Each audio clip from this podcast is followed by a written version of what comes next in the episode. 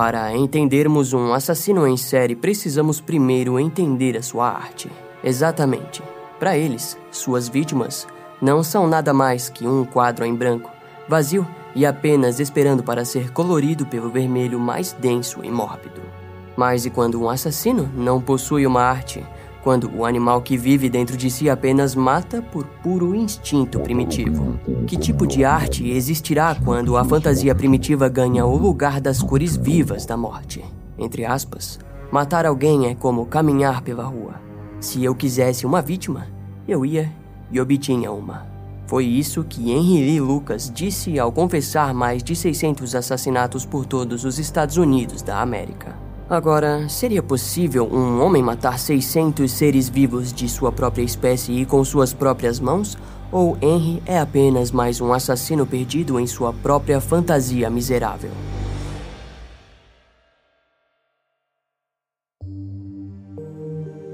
Henry Lee Lucas nasceu no dia 23 de agosto de 1936. Ele era filho de Viola Dixon, Wal Lucas e Anderson Lucas. Sua mãe atuava como prostituta e se encontrava alcoolizada na maior parte do tempo, mas a renda que conseguia com o seu trabalho fazia com que a família não passasse necessidades tão absurdas. Sua família vivia no condado de Montgomery, na Virgínia. Henry vivia numa casa que mais parecia um barraco, sem eletricidade e com chão de terra. Algumas fontes dizem que, junto a eles, o cafetão de sua mãe, Bernie, também compartilhava do mesmo ambiente. Seu pai, Anderson Lucas também era alcoólatra que, devido a uma queda nas linhas de um trem, acabou perdendo o movimento de suas pernas. Mas, para ajudar em casa, ele vendia lápis e uísques baratos. Todos da região o conheciam como o Sem Pernas. Os membros do barraco dormiam no mesmo cômodo. Na verdade, não haviam quartos de verdade. Ou seja, Henry e seus irmãos tinham que presenciar sua própria mãe muitas vezes tendo relações com homens desconhecidos e às vezes com o próprio cafetão. Viola não era a melhor mãe do mundo e muitas vezes obrigava seu filho a permanecer no lugar e presenciar todo o ato. Em alguns momentos, até mesmo, Anderson Lucas, o pai, estava presente. A casa não recebia cuidados domésticos de ninguém, significando que o ambiente era imundo e Viola não fazia comida para nenhum de seus filhos, a não ser para o seu cafetão e para si mesma. Devido à condição do pai de Henry, era quase impossível para ele preparar refeições regularmente. Com isso, Henry logo cedo começou a roubar comida de fazendas vizinhas e das lojas da cidade. Viola e Bernie tratavam Henry e seus irmãos como empregados e os abusava verbalmente e fisicamente. Muitas vezes os garotos roubavam comidas não para si mesmos, mas para Viola e Bernie. Conforme Henry foi ficando mais velho, maiores eram suas obrigações e as agressões físicas, sendo obrigado a trabalhar o dia todo. O pai, Anderson, desde muito cedo já oferecia álcool a Henry. Então, em sua fase adulta, ele praticamente já havia se tornado um alcoólatra como a maioria de sua família. Em algum momento, Henry se recusou a fazer uma das árduas tarefas que Viola o obrigava, e ela o puniu batendo-o com um pedaço de madeira grande. Essa agressão deixou Henry desacordado por um dia inteiro. Bernie foi o único que demonstrou preocupação, mas só porque se a polícia descobrisse, poderia prendê-los por aquilo. Ele então conseguiu convencer Viola a levar o seu filho no médico e lá disse que ele havia caído da escada. Quando Henry acordou, confirmou a história. Devido aos constantes espancamentos e maus tratos, Henry passou a desenvolver convulsões e dizia ter começado a ouvir ruídos e vozes em sua cabeça. No mesmo período, o garoto acabou se envolvendo em algum acidente com uma faca que atingiu seu olho, fazendo-o ficar com a visão comprometida. Para agravar a situação, enquanto estava na escola, ele foi atingido por uma régua no mesmo lugar, fazendo com que seu olho fosse removido e um olho de vidro fosse posto no lugar. A cada ano que Henry ficava mais velho, a sua vontade de fugir daquela casa para conhecer o mundo crescia junto a ele. Ele queria viver o sonho de viver na estrada e sem rumo. Anderson, pai de Henry, o apoiava nesse sonho e dizia que ele precisava fugir daquele ambiente. Pouco tempo depois, Anderson morreu de hipotermia após ficar bêbado e permanecer na neve por toda a madrugada. Após a morte de seu pai, Henry desenvolveu uma amargura enorme por tudo e a raiva cresceu dentro de si. Nessa época, ele tinha 13 anos de idade e começou a desenvolver seu apetite sexual. Henry começou a usar animais para praticar e aliviar os seus desejos. Ele relatou que normalmente cortava o pescoço do animal após o ato. Foi questão de tempo para que sua personalidade se tornasse mais animalesca e selvagem. Começou a roubar com mais frequência do que antes e passava cada vez menos tempo em casa. Em consequência dessas atitudes, Henry acabou preso por arrombamento e foi mandado para um instituto para meninos na Virgínia. Mais tarde, os registros do local informaram que Henry constantemente estava tentando fugir e que ele acabou desenvolvendo uma relação sexual com um dos garotos do instituto. Os guardas relataram que Henry era amigável e, em uma questão de segundos, se tornava perigoso e hostil. Após a sua liberação, ele conseguiu um emprego de lavrador, mas acabou sendo pego novamente por arrombamento. Dessa vez, porém, foi julgado como adulto e cumpriu quatro anos na penitenciária estadual da Virgínia. Henry foi liberado em setembro de 1959, já com 23 anos. Após sua libertação, se mudou para o Michigan para morar com sua meia-irmã, onde conheceu uma garota chamada Stella e começou a namorar com ela. Mais tarde, os dois ficaram noivos. Algum tempo depois, a mãe de Henry visitou o casal e tentou convencer Stella de que Henry precisava morar com ela, pois estava ficando velha e precisaria de alguém para cuidar dela. Henry recusou com violência e nesse momento Stella percebeu que não queria permanecer com um homem e com uma família como aquela, rompendo o noivado e partindo para longe deles. Henry ficou com uma raiva desigual pela mãe, que durante a discussão atingiu seu filho com uma vassoura que quebrou em sua cabeça. Henry, por sua vez, relatou mais tarde que a atingiu no pescoço. Entre aspas, só me lembro de dar um tapa no pescoço dela, mas depois que fiz isso, eu a vi cair e decidi agarrá-la. Mas ela caiu no chão e quando voltei para pegá-la, percebi que ela estava morta. Então, notei que estava com minha faca na mão e ela havia sido cortada. Henry entrou em pânico, foi até seu carro e fugiu para Virgínia. O que ele não sabia era que Viola não havia morrido ainda. Dois dias se passaram e sua meia-irmã foi até a casa e viu sua mãe esticada no chão em uma poça de sangue. Uma ambulância foi acionada, pois Viola ainda respirava naquele momento, mas devido à enorme quantidade de sangue que havia perdido, já era tarde e a mulher morreu pouco tempo depois. O relatório da polícia informou que sua morte foi devido a um ataque cardíaco, resultado do ataque inesperado. Henry foi pego pela polícia de Ohio e voltou para o Michigan com uma acusação de assassinato em segundo grau. Inicialmente, alegou ter sido legítima defesa, mas pouco tempo depois confessou o crime. Foi então condenado de 20 a 40 anos e mandado para a prisão estadual do sul de Michigan. Para Henry, a fase dentro da prisão foi a pior de sua vida. Ele disse que começou a ouvir vozes que o insultavam durante o dia todo. Os psicólogos da prisão tiveram um trabalho complicado com ele. Henry mencionava que ouvia a voz de sua mãe que dizia que ele deveria se matar. Durante o tempo que passou com os psicólogos, ele culpou diretamente sua mãe por todo o seu comportamento destrutivo. Henry tentou cortar seus pulsos com uma lâmina duas vezes, mas a equipe da prisão conseguiu salvá-lo em todas as ocasiões. A partir dali, os psicólogos submeteram Henry a tratamento de choque e drogas. Hoje em dia, os especialistas afirmam que isso provavelmente tenha o deixado ainda mais violento. Na verdade, os próprios psicólogos da época sabiam disso. Afirmavam várias vezes que se ele fosse liberado, mataria novamente. Em 1966, Henry foi enviado para a prisão estadual e lá recebeu um diagnóstico do psicólogo da prisão que disse que Henry Lee Lucas era extremamente carente de autoconfiança e força de vontade. Ele não tinha coragem de culpar os outros por seus erros ou de se envolver de forma agressiva em situações sociais. Para o psicólogo, Henry estava tendo progresso em sua estadia na prisão. Contudo, a verdade é que Henry estava desenvolvendo uma necessidade de violência e segurando para si uma raiva constante. Durante aquele tempo, Henry começou a ouvir o que os outros criminosos tinham a dizer e, com eles, aprendeu muito sobre crimes violentos.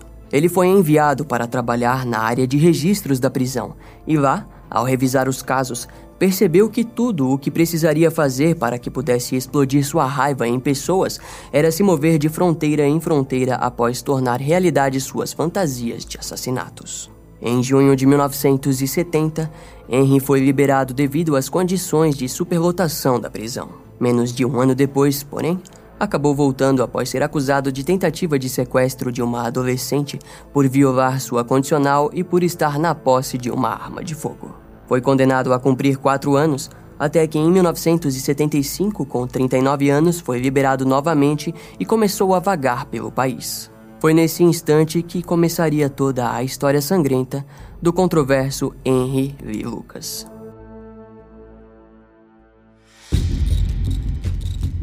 Em agosto de 1975, o Henry foi liberado e seguiu até Port Deposit para visitar sua meia-irmã Almeda Kizer. Depois se mudou para a Pensilvânia e morou junto com a filha de Almeda e o marido. Ele até tentou viver como um cara normal, mas não conseguia permanecer em nenhum emprego. Através de Aomia, filha de sua irmã, ele conheceu Betty Crawford, os dois foram amigos por um bom tempo, mas o relacionamento acabou se desenvolvendo para algo a mais e eles decidiram se casar no dia 5 de dezembro de 1975. Betty possuía três filhos antes de Henry e, em algum momento, a mulher acabou acusando o homem de molestar uma de suas filhas.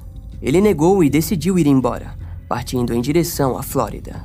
Chegou a parar no caminho e viver com sua meia-irmã Almeida por um período, mas ela também o acusou de molestar sua neta.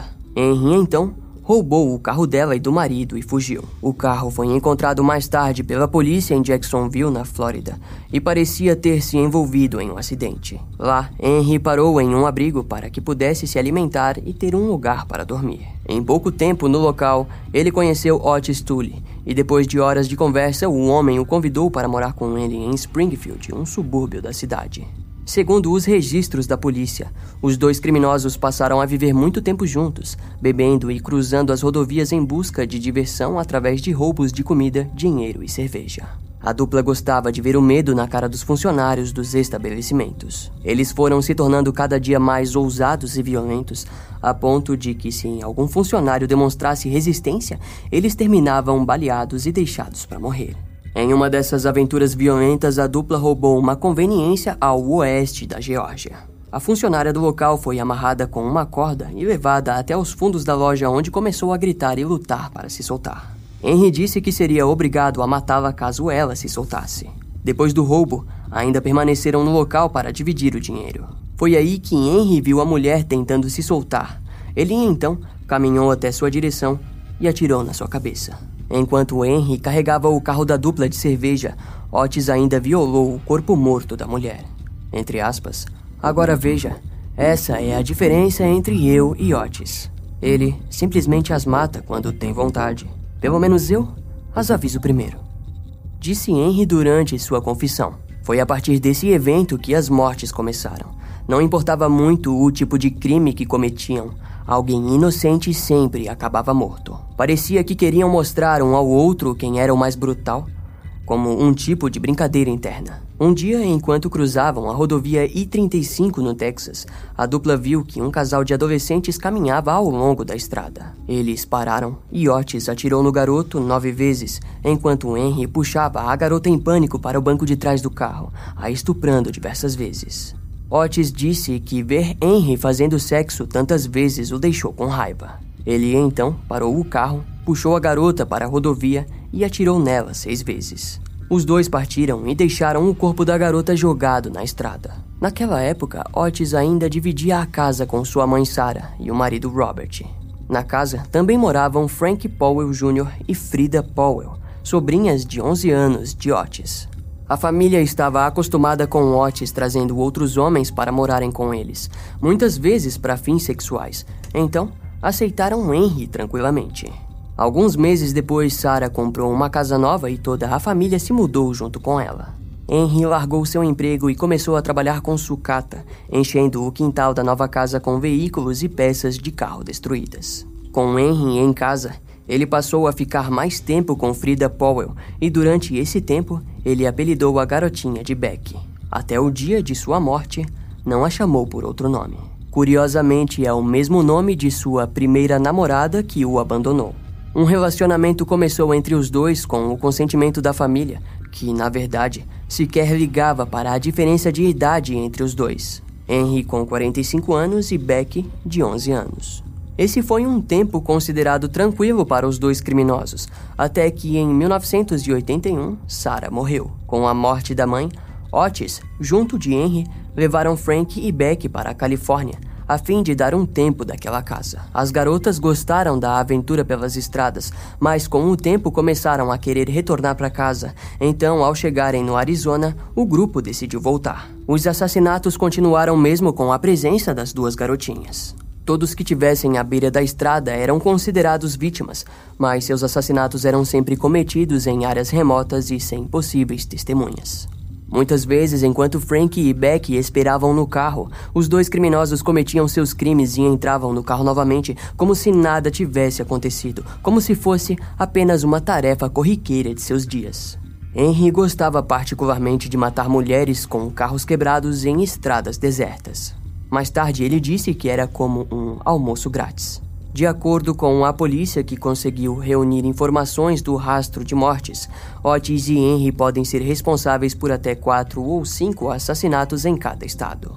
Devido às fronteiras estaduais, porém, a detecção dos assassinos era quase impossível. Segundo as investigações, a dupla poderia ter cometido mais de um assassinato em um único dia. Em algum momento, Otis acabou hospitalizado devido a uma doença. Então Henry levou as duas garotas até Maryland, mas acabou sendo preso por roubo de um veículo. As sobrinhas de Otis foram levadas até a mãe biológica de Beck, Drusilla Carr. Henry ficou preso do dia 22 de julho a 6 de outubro de 1981, sendo liberado em condicional e retornando até Jacksonville com Otis.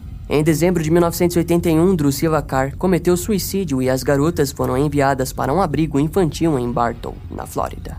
Beck, porém, não ficou nem um mês no abrigo e em janeiro do ano seguinte fugiu. A polícia saiu à procura da garota e de Henry e Lucas, pois imaginavam que ele estava por trás daquilo, e estavam certos.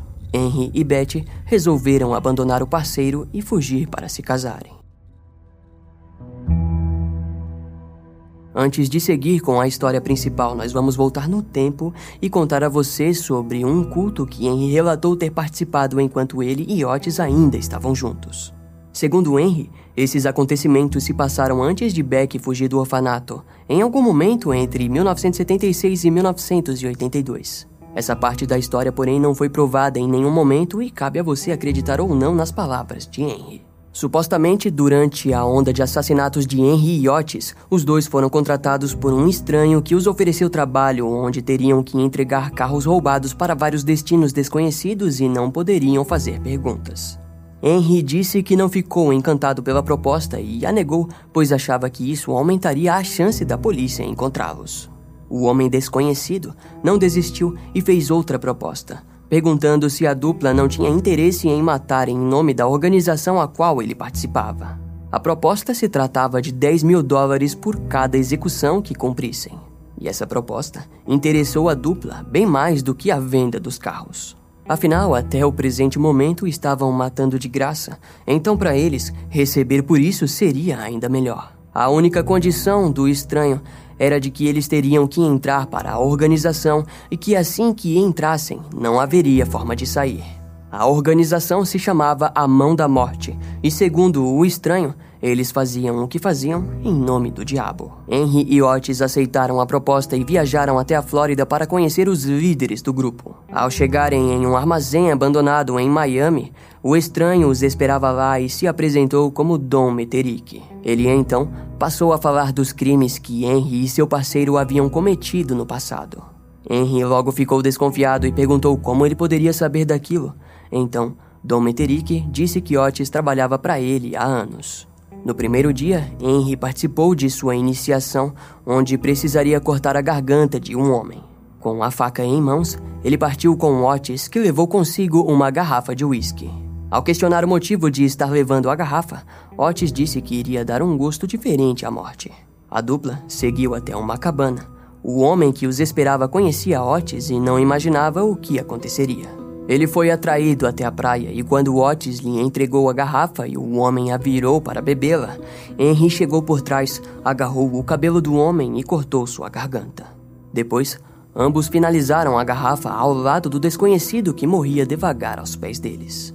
Mais tarde houve a janta e o desconhecido foi o prato principal, desmembrado, cozido e servido para todos presentes. Segundo Henry, nos primeiros dias ele foi educado em vários quesitos, como sequestros, incêndios criminosos, métodos de assassinato e sequestro de criança. Foi instruído também sobre a maneira correta de preparar um sacrifício humano de acordo com o culto, e para finalizar, ele participou de rituais que envolviam a necrofilia. Após sete dias de treino, Henry e Otis foram liberados para viajar ao sul e sequestrar crianças que seriam usadas em sacrifícios ou transportadas até o México, onde seriam vendidas para famílias ricas. A primeira parada foi em San Antonio, no Texas, onde sequestraram um bebê e o transportaram através da fronteira. A polícia, ao ouvir essa história, vasculhou vastas áreas da Flórida com barcos e helicópteros atrás de evidências da existência do culto, mas nada foi encontrado. Henry disse que jamais os achariam, pois muitos dos membros fazem parte da polícia e muitos outros são políticos importantes e provavelmente teriam sido avisados que ocorreriam buscas. Após realizar várias tarefas pelo culto, Henry foi instruído a voltar para casa de férias e esperar novas missões. Nesse momento, a polícia o questionou, alegando que se ele realmente tivesse cometido todos aqueles crimes e ganhado tanto dinheiro quanto disse que ganhou, onde estaria todo o dinheiro? Não havia nenhuma evidência de que Henry era realmente possuidor de tanto dinheiro durante os anos que ficou livre. Para essa pergunta, Henry não teve resposta e escolheu ficar em silêncio. Voltando ainda mais no tempo agora, talvez seja interessante contarmos também o lado da história de Otis. Afinal, por que se contentar com apenas um caso de assassino quando você pode ter dois em um único vídeo, né? Vale lembrar que talvez alguns fatos mudem, pois essa parte do roteiro foi escrita com base na revelação que o assassino liberou a polícia no período de sua prisão. Vamos entender quem foi Otis e rever alguns fatos já contados anteriormente por Lee, mas dessa vez pelo ponto de vista do seu comparsa. Otis Elwood Tu nasceu em Jacksonville, na Flórida. Sua família era um tanto peculiar e sinistra. A mãe de Otis, por mais agradável que parecesse ser, na verdade já tinha o abusado e em sua infância teria o vestido de garota. Seu QI era de 75, sendo considerado um retardado mental já nos primeiros anos de sua vida. Sua falta de desenvolvimento mental vem devido à criação extremamente pobre e irresponsável. Até onde se sabe, ele era vítima de incesto nas mãos de seus familiares e da vizinha da família. Sua avó era praticante do satanismo e o submetia a vários rituais e práticas, como roubo de túmulos e autoflagelo. A idosa inclusive apelidou Otis de filho do diabo. Otis sofria de epilepsia e era analfabeto. Sua doença resultava em convulsões frequentes que necessitavam de uma grande atenção por parte de seus familiares devido ao ambiente em que morava. Frequentemente, Otis fugia de casa durante a noite e andava em direção às casas abandonadas, onde dormia até a manhã do dia seguinte. Aos 10 anos, ele já sabia que provavelmente era homossexual. Nesse mesmo período, passou a iniciar incêndios criminais e, mais tarde, alegou ficar extremamente excitado com o fogo. Um fato comum no desenvolvimento de criminosos violentos é a sua obsessão pelo fogo. Ele é visto como algo capaz de ser controlado e capaz de muito dano. Esses fatores faziam com que Otis se sentisse no controle de algo capaz de fazer a sociedade toda ficar em pânico. Ao ver os bombeiros lutarem com aquilo com todas as suas forças e saber que ele causou aquilo, Otis passava a ter uma fonte intensa de excitação sexual.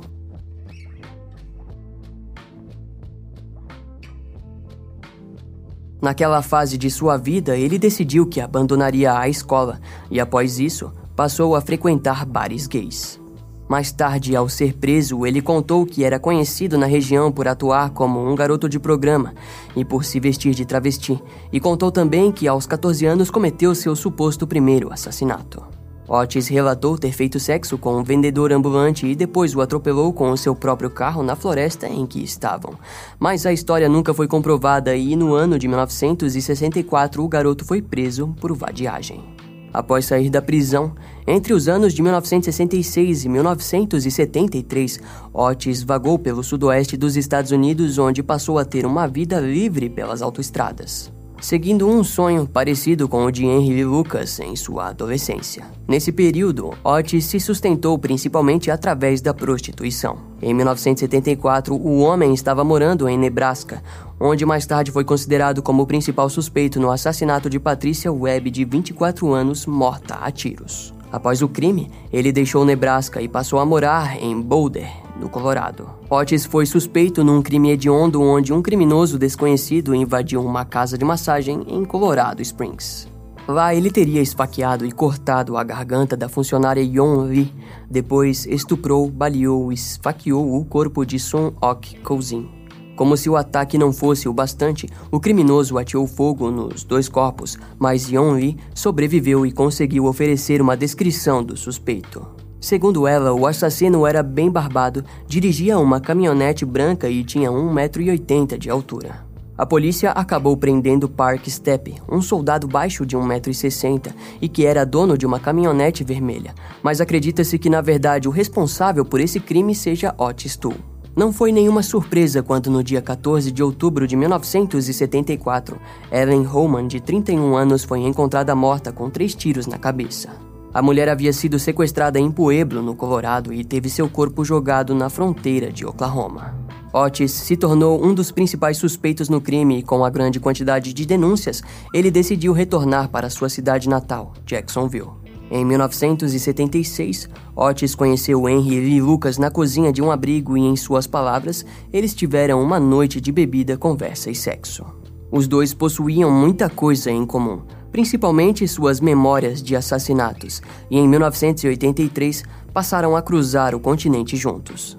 Antes da onda de crimes da dupla começar, porém, Otis se casou com uma mulher 24 anos mais velha que ele, no dia 14 de janeiro de 1977.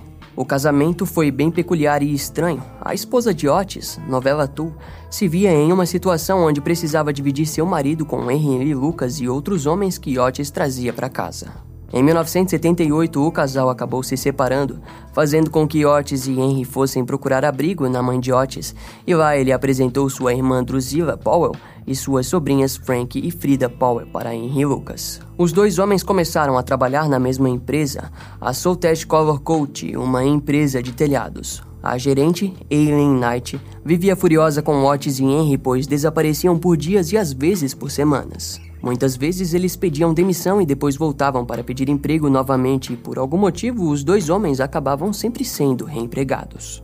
Uma das conhecidas da dupla, Betty Goodyear, disse que, entre aspas, eles saíam da cidade sempre desaparecendo. Tudo com o que Otis se importava era com aquele carro velho. Acho que eles o usavam para roubar as pessoas porque sempre pareciam ter muito dinheiro. Após uma cirurgia mal sucedida que resultou na morte da mãe de Otis em 1981, o homem ficou conturbado e inúmeras vezes ia até o cemitério, onde estendia sua mão ao túmulo e tentava sentir o toque de sua mãe novamente. Não muito tempo depois, a sua irmã, Drusilla Powell, morreu de overdose e suas filhas foram levadas até um orfanato. Otis passou a ficar muito tempo sozinho, pois Henry havia sido preso devido ao roubo de um carro em Maryland. Durante esse tempo, algo estranho aconteceu. No dia 27 de julho de 1981, Adam Walsh, de 6 anos, desapareceu enquanto caminhava num shopping de Hollywood, na Flórida. Sua cabeça decepada foi encontrada em um canal de Vero Beach no dia 10 de agosto de 1981. Seu caso ficou sem solução na época, mas eu vou deixar vocês adivinharem quem foi o responsável até chegarmos ao final do vídeo. Henry Lee Lucas enfim saiu da prisão de Maryland em outubro de 1981 e voltou a se juntar a Otis. Juntos, os dois planejavam libertar Frida Powell, também conhecida como Beck por Henry. A garota, que estava com 15 anos nessa época, estava presa em um orfanato no condado de Polk. Em janeiro de 1982, como já dito anteriormente, Beck conseguiu fugir e as autoridades passaram a caçá-la por toda Jacksonville. Henry e Beck então se encontraram e fugiram para o oeste, abandonando completamente Otis. Nesse período, Otis ficou extremamente perturbado, resmungava e bebia o tempo todo, sempre remoendo sobre a traição de Henry.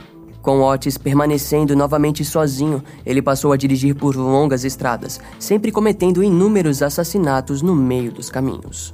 Mais tarde, confessou nove vítimas entre 1982 e 1983. Entre os dias 23 e 31 de maio de 1983, duas casas foram incendiadas por Otis. Alguns cúmplices o apontaram como responsável e ele foi acusado por incêndio criminoso. No dia 6 de junho de 1983, ele confessou mais de 40 incêndios e foi condenado a 20 anos de prisão por incêndio criminoso de segundo grau no dia 5 de agosto de 1983. No dia 21 de outubro de 1983, Otis confessou o assassinato do garoto Adam Walsh, que desapareceu no shopping em 1981. A confissão surpreendeu devido ao número de detalhes que o suspeito forneceu. Segundo o assistente de polícia, Leroy Hasler, os detalhes eram grosseiramente inacreditáveis. Contudo, mais tarde, a polícia reverteu o anúncio e passou a não considerá-lo como suspeito real do crime. Em setembro de 1983, Otis forneceu detalhes sobre um brutal ataque na casa de massagens em Colorado Springs, novamente fornecendo detalhes incontestáveis. Os promotores não conseguiram acreditar na história de Otis e foram contra o suposto assassino, até que ele, em suas próprias palavras, disse, entre aspas, tudo bem. Se você diz que eu não a matei, talvez eu não tenha matado. O suspeito que havia sido preso, Park Step, foi posto em liberdade condicional, o que para muitos significa que era uma demonstração de misericórdia do Conselho de Liberdade Condicional do Colorado. Em outras palavras, o Estado aceitou a culpa de Otis Tu, mas se recusou a reconhecer publicamente seu erro por ter prendido um homem inocente. No dia 28 de abril de 1984, Otis foi condenado à morte na cidade de Jacksonville por ter matado George Sonnenberg, de 64 anos, em janeiro de 1982. Em menos de um mês, ele foi acusado pela morte de Ada Johnson, de 19 anos, em fevereiro de 1983, no Tallahassee. Em 1991, Otis se declarou culpado de mais quatro assassinatos na Flórida, recebendo novas sentenças de prisão perpétua. Otis Elwood Tu morreu no dia 15 de setembro de 1996 em sua cela aos 49 anos, devido a uma cirrose hepática. No mesmo mês de sua morte, a polícia de Hollywood, na Flórida, esteve revisando o caso de Adam Walsh quando descobriram que os vestígios e evidências de DNA desapareceram dos arquivos oficiais. O caso até hoje está arquivado, embora as famílias e policiais acreditem na culpa de Otis Toole. Com o caso de Otis encerrado, podemos finalmente continuar de onde paramos com o caso de Henry. Conforme contado anteriormente, Henry e Otis tiveram várias experiências juntos e talvez tenham chegado a participar até mesmo de um culto. Depois de voltar dessas experiências, em 1982, os dois comparsas então encontraram Beck novamente que havia fugido do orfanato em que estava. Foi então que Henry resolveu abandonar o companheiro e fugir com Beck. Segundo os relatos de Henry, os dois foram em direção à Califórnia, onde queriam se tornar marido e mulher. Nessa época, Beck já estava com seus 15 anos e seria a primeira vez que os dois ficariam sozinhos e teriam de fato uma relação. Mas Henry logo percebeu que, mesmo gostando de Beck, ela se mostrou exigente e, devido à falta de dinheiro, Henry precisou cometer furtos ao decorrer da viagem. Henry disse que Beck desejava ter relações sexuais com ele, mas o homem se via dividido entre se ver como um homem ou como um pai para a garota. Após pararem num hotel, Henry esperou Beck dormir e depois saiu para se satisfazer ao sequestrar, estuprar e matar uma mulher. Quando acabou, voltou para o hotel antes que Beck acordasse como se nada tivesse acontecido. No dia seguinte, segundo Henry, o culto entrou em contato com ele, dando a tarefa de executar um advogado em Belmont, no Texas. Mais tarde, na frente dos policiais idiotes, ele se gabou dizendo que ofereceu um uísque ao advogado e quando o advogado bebeu, cortou sua garganta. Nas palavras de Henry, entre aspas, cortei tão fundo e rápido que o licor acabou saindo do fundo de sua garganta. Depois, com a ajuda de Beck, ele decapitou o cadáver e enterrou as partes separadamente. Henry afirmou que a tarefa excitou Beck ao ponto que ele cedeu e a deixou tocá-lo. Após três meses na estrada, finalmente chegaram na Califórnia. Sem dinheiro, comida e cansados, Beck ficou desiludida com a situação e exigiu que voltassem para a Flórida. Após continuarem viajando, foram parar em Seattle, onde Henry diz que leu sobre os assassinatos do Green River e insistiu que ele teria matado várias prostitutas, deixando seus corpos iguais aos relatados no jornal para que outra pessoa fosse culpada por eles. Mas a polícia investigou e viu que Henry, na verdade, estava em outro lugar no período dos assassinatos. Em algum momento, o casal ficou sem o carro e decidiram pegar carona, e foi nesse momento que Jack Smart, dono de uma loja de antiguidades do município de Hammett, deu carona para o casal. Mais tarde, Jack informou à polícia que sentiu pena dos dois e quis ajudar. Ele os levou para casa e os alimentou. Após isso, os ofereceu dinheiro em troca de ajuda com trabalhos braçais. O casal aceitou e, por muito tempo, Henry se esforçou no novo emprego. Ele começou a ser chamado por mais pessoas que o contratavam para trabalhos braçais, passando mais tempo também com Beck. Um dia então, a família Smart recebeu a notícia de que a mãe de Jack estava doente e precisaria de cuidados em sua grande casa. A família convidou Henry e Beck para se mudarem até a casa da mulher e ajudá-la com o que precisassem. O casal aceitou e assim conheceu Kate Rich, a mãe de Jack. Rapidamente, Beck conseguiu a confiança de Kate e as duas viraram amigas, mas Henry começou a se aproveitar e roubava dinheiro da idosa. O balconista do armazém geral da cidade desconfiou do casal quando Kate começou a pedir grandes estoques de coisas que nunca havia comprado. Um dia, o funcionário entrou em contato com os parentes da idosa e disse que ela estava sendo explorada pelo casal. Quando a família da idosa chegou na casa, viu Kate Rich sentada na cozinha cercada por sujeira e imundície. A louça não era lavada há semanas e os quartos estavam sujos há meses. Henry e Beck foram expulsos no mesmo instante. Novamente, o casal se viu pedindo carona pelas estradas, até que Ruben Murray, o pastor de uma cidade próxima, os ofereceu alojamento em seu rancho. Em troca, Ruben pediu para que Henry o ajudasse num pequeno negócio de telhados e que o casal participasse dos cultos religiosos da região. Enquanto Henry trabalhava, Beck passou a conhecer os valores cristãos e decidiu que queria consertar seus caminhos. Henry ficou com medo de que as autoridades os descobrissem, ainda mais porque a garota era fugitiva de um orfanato e seria culpada por cometer um crime federal. Beck também se demonstrou preocupada e sugeriu que os dois devessem voltar para Jacksonville. Ela havia recentemente confessado seus pecados para se converter ao cristianismo. Henry a questionou, perguntando se ela havia dito algo sobre os crimes que ele e Otis haviam cometido, mas Beck negou. Mesmo assim, Henry decidiu que os dois voltariam para Jacksonville, pois acreditava que ela havia aberto o bico sobre os crimes. O casal saiu às pressas e, após uma jornada complicada de muitas viagens e caronas, chegaram até o condado de Damon, Texas. Eles decidiram que ficariam num hotel barato de beira de estrada, mas não encontraram nenhum vago. Foi então que decidiram ficar num campo aberto, e foi lá que, após uma longa bebedeira, os dois começaram a discutir de forma violenta. Durante a discussão, em algum momento, Henry atacou Beck com uma faca. Entre aspas, eu apenas a esfaqueei com minha faca. Eu apenas a peguei, trouxe para perto e acertei ela bem no peito com ela. Ela meio que ficou lá um pouco e depois caiu. Henry relatou à polícia que depois do ocorrido fez sexo com o corpo de Beck. Segundo ele, aquilo era uma das coisas que deveria fazer parte de sua vida, ter relações sexuais com os mortos. Henry cortou o corpo de Beck em pedaços e os enfiou em três fronhas. Ele relatou que uma sensação estranha se apoderou dele. Ele tinha a estranha sensação de que havia destruído algo importante para sua vida. Henry supostamente já teria matado muitas pessoas, mas o assassinato de Frida Powell, ou como ele prefere chamar Beck, fez com que ele sentisse pela primeira vez algo parecido com a culpa.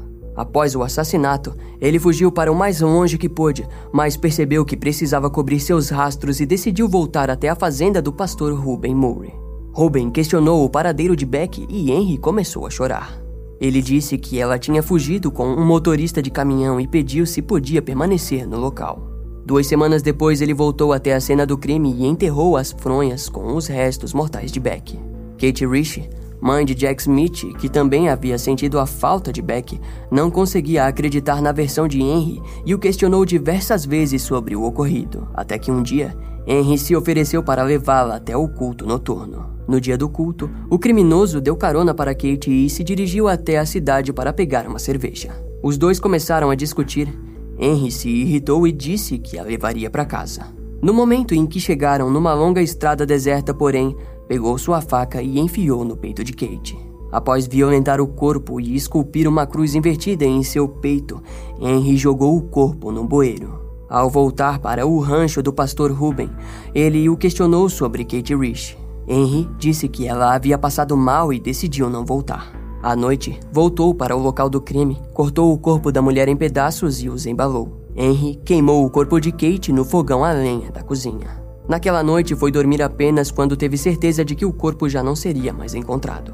Pela manhã, antes que todos acordassem, Henry roubou o carro de Ruben e fugiu para o norte e até a fronteira. Após o sumiço de Kate, os parentes da mulher desconfiaram e foram até a delegacia de Bill Conway. Os familiares contaram a respeito de Henry e a polícia foi até a fazenda de Ruben Moore, onde o pregador confirmou que Henry foi visto pela última vez com Kate. O delegado Bill, ao voltar para a delegacia, verificou os registros criminais de Henry Lee Lucas e viu que o seu histórico começava com violações de liberdade condicional e terminava em estupros e assassinatos. Uma ordem de prisão foi feita, mas Henry já estava fora da jurisdição de Bill. Henry, que estava precisando de dinheiro, havia voltado para Hemet, na Califórnia, à procura de Jack Smart. Nesse momento, os familiares de Kate Rich já haviam ligado para Jack dizendo que estavam à procura de Henry. Desse modo, assim que o foragido chegou em sua casa, Jack fingiu recebê-lo bem, como se não soubesse de nada, apenas para mais tarde telefonar para a família informando que Henry estava lá. A polícia da Califórnia foi avisada por Bill Conway sobre o carro roubado e assim que o acharam, relataram que estava sujo de sangue. O delegado informou que deveriam prender Henry como testemunha em um possível assassinato. Assim, no mesmo dia, a polícia foi até a casa de Jack Smart e levou o Henry sob custódia. Infelizmente, não havia nada que segurasse Henry na prisão. Henry alegou que o sangue no carro era dele e Bill não conseguiu encontrar nenhuma amostra disponível para comparação. Devido à época, avanços cruciais na investigação forense não haviam acontecido ainda. A única coisa que sabiam era que o sangue no banco do veículo era do tipo O e uma amostra retirada do sangue de Henry informou que o dele também era O. Por conta disso, a polícia foi obrigada a libertá-lo e seu primeiro ato foi fugir para o mais longe possível. Ele viajou de carona para o Novo México, de volta a Oklahoma, através de Missouri, Indiana e Illinois. Segundo Henry, fez esse percurso enquanto roubava e matava qualquer um que ficasse em seu caminho. Em um momento, ele pegou carona com uma mulher e ordenou que ela dirigisse até o sul, mas algum tempo depois ele assumiu a direção do veículo enquanto ela dormia. Entre aspas, eu estava dirigindo e senti um calafrio tomar conta de mim e sabia que ela ia morrer. Quando estavam pelos arredores da cidade de Magnolia, Henry saiu da estrada e parou. O homem sacou sua faca e esfaqueou a mulher no pescoço várias vezes. Depois cortou sua roupa e praticou necrofilia com o corpo. Por fim, arrastou o corpo até um bosque e a deixou lá. Ele continuou até o sul do Texas e assim que chegou em Fredericksburg, pegou carona até Bloomington, em Indiana. Henry relatou que lá haviam muitos universitários bem arrumados e que ele chamava muita atenção. Então, decidiu seguir em frente. Henry acabou ligando novamente para a casa do pastor Ruben Murray, dizendo que estava viajando à procura de Beck, mas que ficou sem dinheiro e precisava ficar em algum lugar. Ruben sabia que a polícia o estava investigando. Ao ligar para o xerife, descobriu que era por conta dos possíveis assassinatos de Kate Rich e Beck Powell. Ele então disse para Henry que ele poderia ficar em sua casa e avisou o xerife Bill. Enquanto esperava Henry chegar, Bill encontrou um arquivo que dizia que Henry era procurado pelo roubo do carro de seu cunhado. Com esse motivo, ele conseguiria mantê-lo preso. Quando Henry chegou na fazenda de Ruben, Bill chegou logo depois e o prendeu. Ele conseguiu segurá-lo por dias na prisão e a cada hora tentava arrancar uma confissão de Henry, mas nada adiantava. Ele não abria a boca. A polícia da jurisdição de Maryland ligou e sugeriu que soltassem o sujeito. Eles não tinham interesse em buscá-lo por conta de um roubo de carro. Contudo, quatro dias após ser preso, Henry se declarou culpado dos dois assassinatos no tribunal. Se essa tivesse sido sua única confissão, o seu julgamento seria rápido. Porém, Henry não parou por aí e no fim da confissão já havia afirmado ter cometido mais de 100 assassinatos. Conforme ele foi lançando diversas confissões sobre vários assassinatos ao redor do país, a comoção da imprensa foi inevitável e uma força-tarefa foi criada e chamada de Lucas Task Force, liderada pelo Texas Rangers. Em novembro, ele foi transferido para o condado de Williamson, no Texas, onde confessou mais de 213 assassinatos não resolvidos. Henry continuou sendo levado para diversos estados num tipo de tratamento de luxo com direito a cigarros e milkshakes. Um detetive do Texas, porém, não confiou muito em suas confissões e decidiu por a prova. Ele inventou um caso para ver se Henry confessaria, e foi o que o homem fez. Como prova real, a detetive Linda Erin, de Dallas, também inventou um caso e o resultado foi o mesmo. Com isso, a farsa foi revelada e Henry afirmou que só confessou todos os crimes porque queria ser tratado de outra forma. Segundo relatado no documentário da Netflix O Assassino Confesso, podemos ver gravações reais onde Henry senta ao lado do delegado com um cigarro na mão e com as mãos livres. Henry também tinha autorização para vagar pela delegacia, sendo levado a cafés, restaurantes e ainda dava ordens que alguns policiais obedeciam. Tudo o que Henry parecia desejar era ser tratado como alguém importante, já que havia nascido em um lugar onde sua mãe não o tratava com importância e em suas relações todos apenas o usavam para fins diversos. Alguns exemplos de casos que Henry confessou foram o de Cubby Reeves de Smith Country, no Texas, mas o dia do assassinato não fechava com o que Henry realmente estava fazendo. Segundo a folha de pagamento, naquele dia ele estava trabalhando em Kaolin, na Pensilvânia. Confessou também o caso de Elaine Tollett em Tulsa, em Oklahoma, mas registros médicos afirmam que no período do crime ele estava no hospital de Bluefield, em West Virginia. As confissões começaram a ficar cada vez mais extravagantes. A história do culto que contamos é uma dessas histórias. Ele também alegou ter fornecido o veneno que foi usado por Jim Jones no suicídio em massa em Jonestown, além de ter alegado crimes fora do país, como no Japão e Espanha. Naquele momento, a mídia afirmou que o caso Henry era uma farsa da polícia para que conseguissem encerrar casos não resolvidos. A Procuradoria-Geral do Texas logo ordenou que um estudo cronológico fosse feito. Uma linha do tempo foi criada para descobrir com base em registros de trabalho e prisão se era possível que ele tivesse em determinado local cometendo determinados crimes. Os jornais logo começaram a apontar que para que Henry e Lucas cometesse todos os crimes que andou confessando, teria que viajar mais de 17 mil quilômetros. No fim, depois de uma pesquisa incessante atrás de fatos concretos, Henry foi considerado culpado por 12 assassinatos, contando com as mortes de Beck Powell e Kate Rich. Ele recebeu a sentença de morte pelo assassinato de uma mulher não identificada que havia sido encontrada morta no condado de Williamson no Halloween de 1979. Essa vítima em específico só foi reconhecida em 2019 se tratava de Deborah Jackson, que tinha 23 anos no momento de sua morte. No fim, Henry Lee Lucas confessou ter matado realmente apenas Becky e Kate Rich, mas nenhuma prova jamais foi encontrada. No fogão em que deixou os restos mortais de Kate, apenas um pedaço de osso foi encontrado, mas que não pôde ser identificado. E no local que Henry apontou como sendo onde enterrou Beck, foram encontrados alguns ossos que podem ser de uma garota do tamanho de Beck, mas também não há como ter certeza. O nome do comparsa, Otis, foi mencionado poucas vezes nas confissões de Henry. Devido à sua ficha criminal extensa, a polícia nunca se esforçou para contestar a participação dele nos crimes. Além de que muitos dos crimes que Otis confessou ter participado costumavam possuir detalhes diferentes dos contados por Henry. As declarações de Otis sobre os crimes esclareceram mais de 25 assassinatos em 11 estados. Admitindo ainda a culpa em outros 108 homicídios, ele citou supostos nomes de membros do culto que havia participado, mas parou de citá-los após um tempo preso. Contudo, com a farsa de Henry sendo descoberta, muitas de suas declarações e confissões foram desconsideradas. Em uma conversa de telefone gravada pelo Texas Rangers, Otis perguntou se Henry lembrava em como ele gostava de derramar sangue de suas vítimas e Henry respondeu: Entre aspas, você não era um canibal. É a força do diabo, algo imposto a nós que não podemos mudar. Não há razão para negar o que nos tornamos, nós sabemos o que somos. Otis, você e eu nos tornamos algo que as pessoas veem como um animal. Não há como mudar o que fizemos, mas podemos parar com isso e não permitir que outras pessoas se tornem como nós. E a única maneira de fazer isso é pela honestidade. Henry Lee Lucas morreu aos 64 anos de insuficiência cardíaca na prisão, no dia 13 de março de 2001. Devido ao número alto de inconsistências, fica difícil dizer o que foi verdade ou não na história de Henry Lee Lucas e Otis Toole. Também é impossível avaliar se Henry foi ou não um dos piores assassinos em série da história dos Estados Unidos. E como resultado dessa longa história mórbida de sadismo e conspiração, o número de vítimas inocentes reais provavelmente nunca será descoberto. Esse caso vai ficando por aqui. Eu espero que você tenha gostado.